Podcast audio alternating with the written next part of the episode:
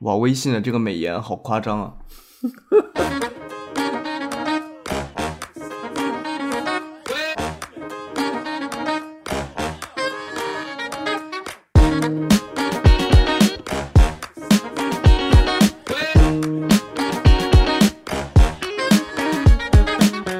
你好，这里是迷途事务所，我是芥末丝儿。你好，我是 C。哎，这次我们来重录一遍 FNCC。哎呀，第一次，第一次，第一次。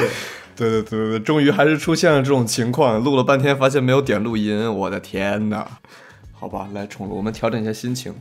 今天应该是牛年第一次录音是吧？对，牛年第一次录音，我们录音是大年初七。对对对，今天应该是返工日是吧？今天，但是你不用返工，哎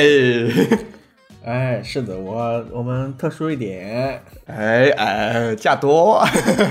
嗯，假期延长。可以可以可以。那今天就只有咱们俩，对对对，过了个年，大家都不见了。对不讲。你你你春节过得咋样呢？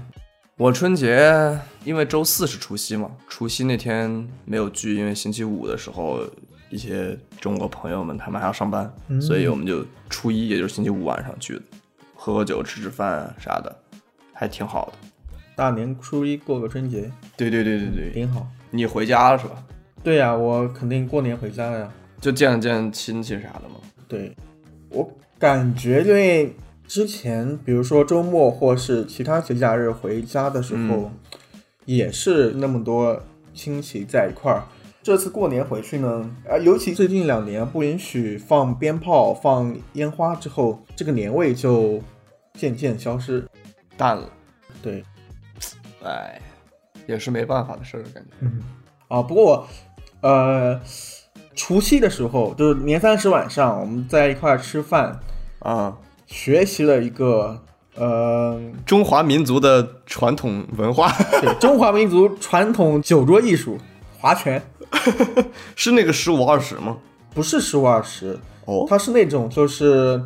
你出拳的时候，不是哥俩好的那个，你应该听过。啊，什么五魁首六六顺哎，对，五魁首六六，对对啊对，就是两个人同时出出拳嘛，出一只手，每个人都是出一到五的手势，啊，你出拳的时候，你就要报数，报一个两个人的出的拳的数字的之和。如果你中了，那你就赢了嘛。输的人要罚酒。哦，就是一个人是五，两个人是十，对所以口令就是从零喊到十。对对对哦，还没玩过这个呢。啊，没玩过。对，我都不知道口令是啥，就是全的那种口令。呃咱们年纪小玩的不多。那我爸就是小时候，比如说我爷爷家里面有客人，我爸还上学呢，我爷爷喝酒，让我爸去划，就小时候就练出来了。 打手， 对对对对对，打手。所以呢，我觉得就过年吃饭划拳倒是还算是给年夜饭增加了一些年味，嗯，让跟普通的家庭聚餐有一些不同。嗯，那你们看春晚了吗？春晚我看了一些，看的不多，就是吃饭的时候看一点，因为它过年的时候春晚是滚动播放嘛，到初二、初三、初四都有电视台在播，啊那就是吃饭的时候对着看一下，平常没有专门去看看春晚。我觉得春晚比起我印象中大概是本科三年级以前，我都还挺喜欢看春晚的，但之后就觉得越来越没啥意思了，就不怎么看了。那会儿是不是因为什么赵本山什么他不去了？对，之之前我觉得印象还很深的是小沈阳那个小品还很有意思，但后来的就不太有意思了。对，是你你是不是看了呀？因为我你还跟我说万茜来着，我我没有真的看，我就放在那儿跟家里人打电话来着，就当一个背景画面在那儿动，然后我就看到了万茜，我都没有看那个小品是讲什么。那天咱们嗯，录制失败以后， 我又去重新打开了那个小品看了一遍，我才知道哦，原来是这么哦尴尬的一个小品， 特别尴尬，颜值撑起一切，就是啊，所以就是电视飘过一张脸，哎，万茜，所以那个时候你就跟我说了一个万茜真好看，啊，对对对对对， 对吗？那时候其实我在跟家里打电话。可以，可以，可以。不过就是我初一的时候刷微博，刷到了一个呃河南春晚的一个节目，一个舞蹈叫《唐宫夜宴》，那个还是挺好看的。微博上都是拿这个呃让央视春晚反思一下，你这舞蹈到底是怎么怎么演的？ 那个你后来你看了吗？我看你跟我们说了以后，我去看了一眼，嗯我感觉还，我一开始因为我也在微博上看到别人说好看，嗯我就开着倍速加上怎么说那个叫拉进度条，把河南春晚看完了。整个看一遍啊。其实也就只有这个节目还不错，嗯，它那个舞美真的很强。其实很文化路线的，嗯对对对对对，我感觉好像很多在大众面前曝光的中国古代打引号的这件事情，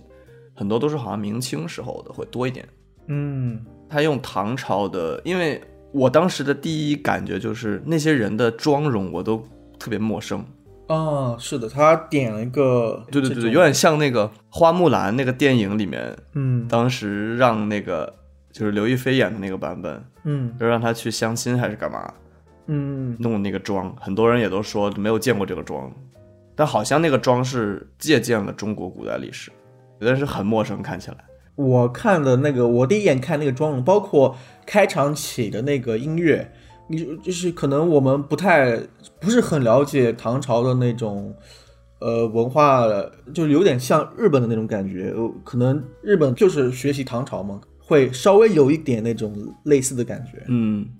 这也说明，嗯，之前对古代文化的不了解吧。我们学习不 多，嗯，不过河南春晚也就这个还行。那个结尾我还看到了什么腾格尔，他唱什么倍儿爽，腾格尔是 B 站红人啊， 我不知道，啊我不太用 B 站。你不用 B 站是吧？ 嗯说到说到 B 站啊，前段时间大概在过年前几天，B 站又一次站上了热搜，在微博嘛，微博出现了大量抵制 B 站的这种声音。整个事情的经过是这样的：B 站最开始呢上架了一部叫《五指转身》的动漫，呃，是一个宅男动漫，嗯，讲的啥呀？好像说这个主人公是有点边缘化的一个人吧？对对，主人公呢有一些呃个人癖好，比如说恋母啊，就是各种三观不太符合现实社会的主流价值观。嗯，好像有很多人说剧里面出现了一些不尊重女性的情节之类的。是的，是的。嗯，然后呢，B 站有一个动漫区头部 UP 主叫 Lex Burner，粉丝都称他为雷斯。这个 UP 主呢做了一期关于这个番剧的视频，然后在这个视频里口无遮拦的对这个动漫进行了讽刺，而且啊，他可能话语过于激烈，他带有一些阶级的倾向的这种色彩。阶级，就是比如说，我是不会看你们这种死宅男啊看的这种动漫作品的，啊大概这种这种意思咦啊、然后，呃，视频呢就争议很大，因为这部漫动漫也很火。其实呢，本来这个作品呢，它就是一个小众作品，它应该在它自己的圈子里面，你喜欢我喜欢，大家看一看，就火一火就完了。啊、就完了。对，但是嗯因为雷斯，雷斯这个人呢，他把就是因为他个人就把这个作品推向了大众层面。因为雷斯嗯他在 B 站火了之后，他也参加了一些综艺节目，所以他在微博哦上也积累了一些。不是二次元的新粉丝，特别是增加了一些女性的粉丝，嗯，那他这个视频一播呢，就会造成这部动漫作品在非二次元、非小众圈子之外被传开。这样子就是把这个事情闹得很大，然后首先呢，B 站就把这个番剧给下架了。嗯下了之后呢，B 站可能是为了避免更大程度的恶劣影响，对雷斯这个 UP 主进行了封号处理。哦，封了他呢，有一波群体对 B 站造成了不满。你把一个讽刺，呃，对女性不尊重作品的一个 UP 主封了，那你 B 站是居心何在呢？啊你的价值观到底是什么呢？对，所以就对在微博上出现了大量控诉 B 站的用户，然后就把这个事情引向了女权问题。我觉得 B 站其实也不好做呀，这个事儿。对，他就是两边不讨好，那个叫什么？有里外不是人里外不是人， 对，啊。对啊，对啊，对啊，他什么负面影响都不想要。作品也下架了，UP 主也封了。对啊，对啊，对啊。而且他好像之前 B 站对这个作品还宣传了一下呢，因为这个作品好像在日本还挺火的。嗯，好像是可能作为一个动漫圈的一个作品来说，它本身是有价值的，只是它的嗯、价值观价值倾向不太符合正常大众认为正当的那种价值，不能说这个作品不好，对对对，我是觉得你一个平台去因为这种原因下架一个作品这件事情还是挺值得讨论的。嗯不过这件事情的问题就在于 B 站它本身就存在这样一种所谓厌女的文化氛围，啊，对对，就类似这种。这个应该是这件事情的重点。是的，是的，就是这个事件应该是把那些公众号所说的这些艳女这些推向了高潮嘛，是一个爆点对对对，啊。但是我我个人认为，事情其实也并没有表面上这么简单，背后可能存在有人是为了专门的目的去。比如说雇一些水军，或者是怎么样，专门去发一些这种帖子来对 B 站进行炒作、抹黑，都是有可能的。哦，其实我觉得这个事情，为什么最开始你不说呢？为什么最开始嗯， B 站没有那么出圈，没有那么多流量的时候，为什么没有那么多人去去讨伐他，去说他呃怎么怎么不好了？而且这么多文章，呃，搞得动静那么大，肯定是因为比如说树大招风啊，或者怎么样。而且还有一个就是，我觉得不光 B 站有这种文化现象，那其他地方的微博呢，什么虎扑呢，嗯，可虎扑应该更严重。哦，对呀、就是我是这么猜的，嗯，呃，但是为什么就找到这个点就去说 B 站呢？那你你如果想关注女性的这些东西，你你微博上也有很多什么各种各样的，你可能也有人发这种帖子。你你说那种那些 B 站用户发弹幕的那些用户，他不用微博吗？他不用其他软件吗？呃，我觉得这个存在一个呃不太一样的东西，就是微博和虎扑，你可以把它理解成个人发表意见的平台，嗯因为它是我一个人，呃，也有可能会有那种自媒体本身，它会有微博，它也可能会，我不知道，我也不太用虎扑，嗯那他可能会有个号，他去说一些东西，但是微博作为一个平台，它是它本身不输出内容，嗯嗯嗯，虎扑本身也不太输出内容。哦，但是 B 站它是输出内容的，哦，他引进了作品对吧？对它它这个动漫它是引进了，然后它作为一个平台去播放这个内容给大家。嗯那我认为可能会很多人觉得，那你就要负起这个责任，嗯，你要去传播什么样的内容，嗯。应该是这种这种情况。而且，尤其像你说的树大招风，它是中国最大的视频社区，嗯嗯应该没有之一吧？呃，有社交属性的视频平台的话，嗯，对，目前应该是没有之一了。嗯，嗯，对，所以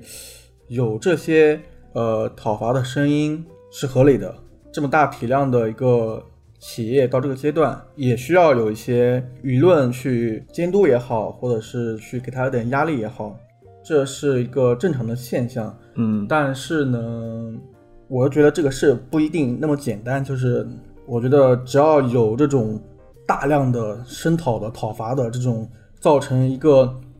企业都不得不用官方的声明来回复、去回应、去下架作品、去封掉一个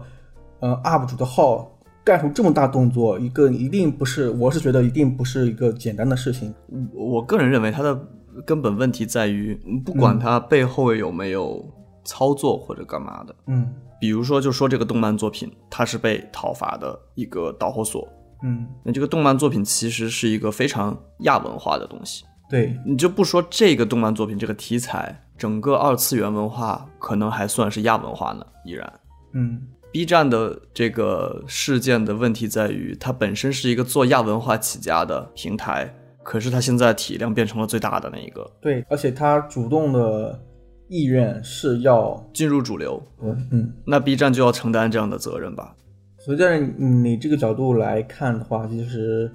有这么些，咱姑且不考虑那些阴谋论的东西，有这些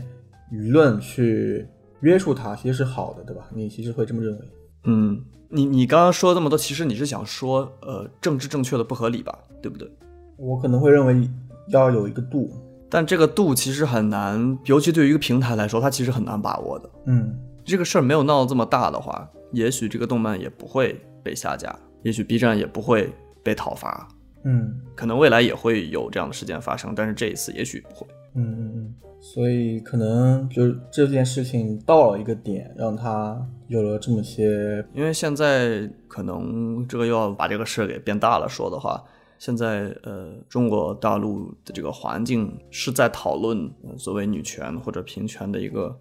刚刚开始热烈讨论的一个时期，嗯嗯那这个就碰到了这个时期，产生了这样一个结果吧，我觉得，嗯，对，我觉得可能是因为我个人看 B 站的内容，嗯在我的主页上不会出现太多的别人讨伐那东西，所以我主观上会对或者你也不看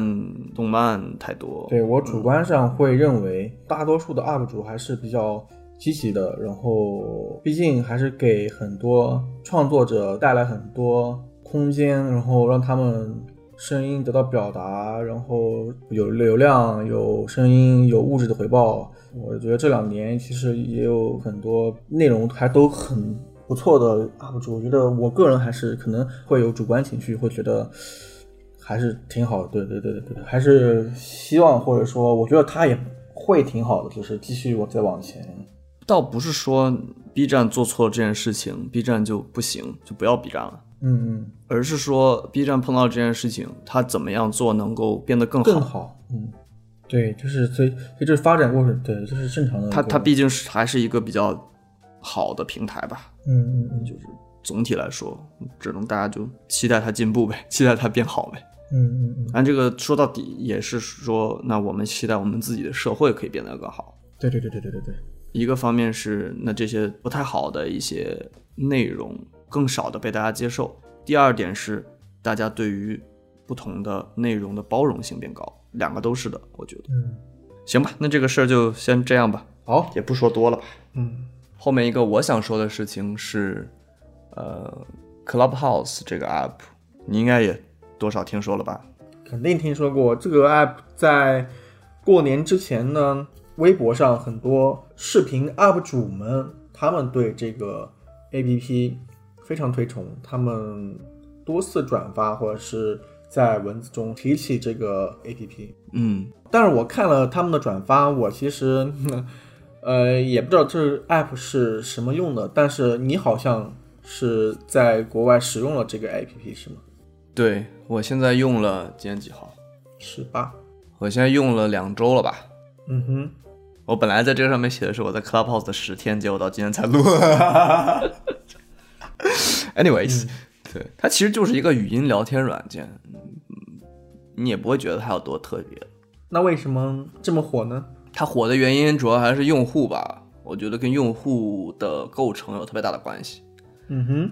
嗯，我觉得第一，它是一个半实名制的 app，这是我自己定义的，因为即使这个 app 你注册的时候，它会跟你说请用真实姓名，可是其实很多人也都不用真实姓名，可是它这个它这个名字只让你改一次，嗯另外它是根据手机号码和通讯录，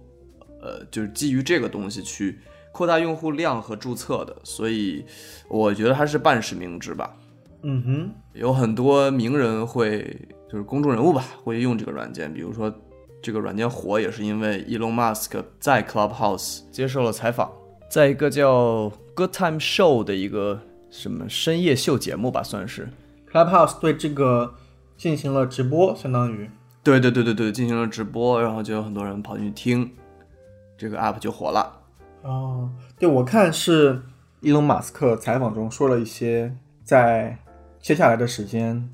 资本会流向什么地方？你如果想买股票，你就去类似 这种，啊，是他说的，好像是以后是物联网的世界，每一个东西都会有一个芯片，所以在以后，所有的资本都会向芯片工业，芯片去流入，是不是因为他说这些，然后瞬间就传播的更广？对对对对对，Clubhouse 上面有很多人都在讲投资的东西，炒股啊、比特币啊，甚至还有一些开的那种语音房间讲的内容是如何成为一个亿万富翁， 就是这这种东西很多很多。嗯，刚才讲到就有名人嘛，还有 Mark Zuckerberg Facebook Facebook 的创始人，嗯，还有艾薇薇，啊，好久没听到这个名字了。对对对对对，他很逗了，他熬夜聊天儿，熬夜聊天，他不是在柏林吗？嗯，因为他在欧洲这边的时间，也可能你在大晚上可能三四点再去上去，他发现他还在上面， 整天都 在他不睡觉他就沉迷这个这个 app 了。沉迷 Clubhouse。对对对对对对对。但是我想说的就是，那这个 app 可能就给了很多人机会去跟这些人能够真实的对话。你知道这个声音背后是一个真实的人。以前可能也有这种 app，但是它不会给你一个这么开放的一个环境吧。嗯哼，什么人都会进来，你也能见到这些人，去问他一些问题，很扁平。嗯这是我一开始很喜欢他的一点。怪不得我看微博上那些分享的 UP 主们，他们会有一种优越感，就是我在某个某个房间和谁谁谁在一个房间，说了一句话，哎，对，就这种。这就要说到这个 app 的机制了。嗯，它有一个小门槛，就是你必须要有一个邀请码才能进去注册。那它有门槛了，很多人就会想要挤进这个门里。嗯，而且你能看到这个 app 里面的大多数使用者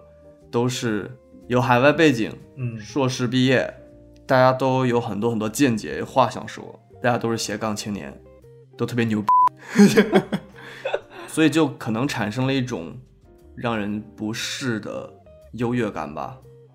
呃，我也看到我有很多朋友在说这个事情。那你觉得，比如说你说的上面的用户大多都是硕士、海外背景，这种是什么原因造成的呢？嗯，首先我们现在所讲的这一切全部都是在中文语境下的就是 Clubhouse 的中国用户，中文用户，嗯包括台湾、香港、澳门、新加坡啊，海外华人，就是所有的这些中文用户里面，留学生，对对对对对对对对，我们是在这个语境下讨论的。那你说这个原因是什么呢？我猜是因为，首先这个 app 它现在只能在 iPhone 上面使用，哦或者在苹果设备上使用。哦吼，第二是这个 app，至少我所知道是没有在中国大陆的 App Store 上线，所以你如果只是有一个中国大陆的 App Store 呃 Apple account 的话，你是下载不到的。嗯，怪不得我之前搜了一下，但同名的就中国区的 App Store 搜索这个软件 Clubhouse 这个名字，搜到的是另一个东西，可能是山寨的或是怎么样的。就可能是同名吧。嗯对，呃，加上后面二月六号的时候，终于被抢了。，就是中国区，对中国大陆区域，呃，在那个之后，加八六就是中国大陆的手机号就几乎可以说是不能注册了。嗯，那这样的情况可能就造成了刚才说的一个用户画像吧，quote u n quote，哦，这个可以可以理解啊。是这样的。那这些中文用户都是在上面聊些啥呢？嗯，这就很有意思，在前期吧，尤其会给你一个非常开放的环境，让所有的中文用户都能跑过来聊天儿。那就存在一种情况，就是比如说我看到了两岸三地的聊天群，那它就会有香港、台湾、大陆人在一起聊天，嗯哼，那大家就会聊一下互相真正的生活状态和体制，以及教育各种方面的内容。那这个就涉及了很多文化、政治、历史。那这些内容其实，在前期的，尤其在被强之前的 Clubhouse 是很常见的，现在还有。嗯，会聊一些在平常的生活中你不会聊的这些东西，你也聊不到。对你也没有渠道去聊。那个时候，因为大家都觉得哦，一现在还没有被抢，赶紧可以说一说，嗯啊、也去了解一下大家都的大家都是什么样子的，嗯哼海外华人啊，包括美国现在是什么样子的啊，欧洲现在是什么样子的啊，到底香港人的生活是什么样的，台湾人的生活又是什么样子的？嗯那他们也可以有很多机会去了解大陆这边是什么样子的。嗯。嗯，我觉得像现在你通过其他的 APP 或者是网络的媒介去了解海外是什么样的，其实你也是可以看到的，比如一些视频啊、报道啊。但是这些都和这个软件有一个不同是，这个软件是像你所说是半实名制的，对对对，它更加的个人化，会让你觉得他们所描述的，呃，可能更真实，对，更真实啊。嗯，会更有信服力吧。就当然了，也有可能有些人会乱讲，但大多数时候，我认为还是可以相信的吧。嗯嗯嗯，而且很有意思的是，在这个 app 上面，因为它的机制是你进了一个房间，你现在是 listener，嗯，你只能听，你要举手或者受到 moderator 组织者的邀请，你才能上到那个 speaker 的位置上，嗯哼，才可以去开麦说话，闭麦听别人说。那这样，当你进行一个很大的问题的讨论的时候，可能会很吵，对不对？嗯所以慢慢就有一个机制，就是它不是有列表嘛，它就是一个人一个人一个人嘛。Moderator 会说，好，现在由比如说 Sid 你来说，Sid 说完，下一个芥末丝儿说，就这种，那就变成一个人一个人说。那你可能上到上面要排两三个小时才能排到你，因为有可能一个人说完以后，会有人有意见，或者说有想要补充讨论的地方。嗯根据情况，有可能 moderator 会说，哦，那现在谁谁谁，你可以发表一下你的意见，我们可以讨论一下。那这个就变成了一个非常非常有序的一个讨论环境。哦，是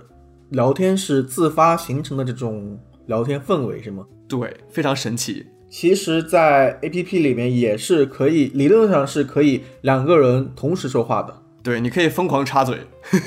啊。但是插嘴了可能人就听不见啊，会很吵的。嗯，那如果 moderator 觉得你不好的话，那我就把你踢掉了。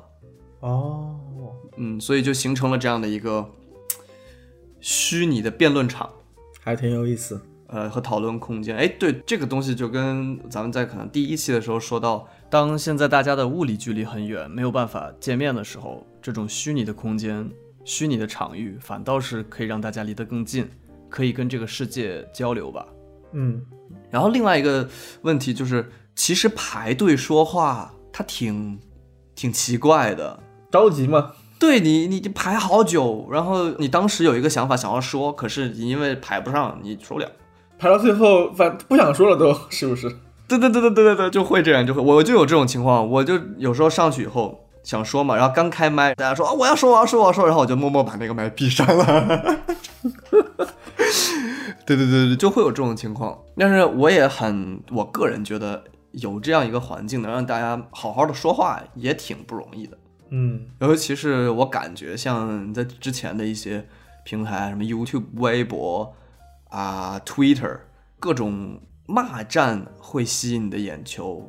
你会觉得那种沟通方式是现在的社交媒体上最常见的一种沟通方式，嗯，并不是很健康。那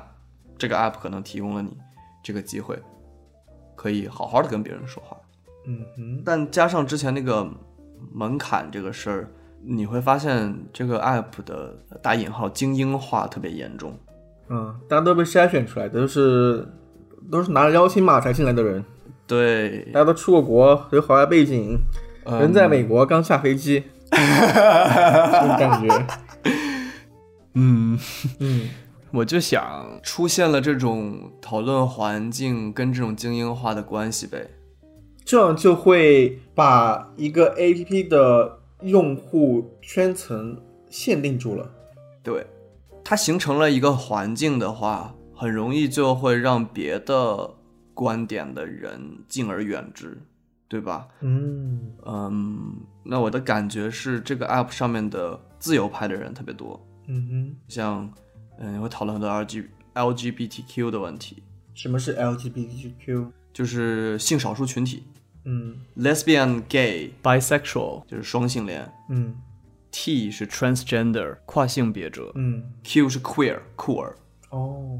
对，好像还有两个字母，就是越越拉越多，反正就是性少数群体就有这种讨论 L G B T Q，然后讨论女权、种族问题，社会社会制度、政治体制，嗯哼，都是比较偏左的一些一个一个环境，在这个 app 里。嗯那这样的情况下，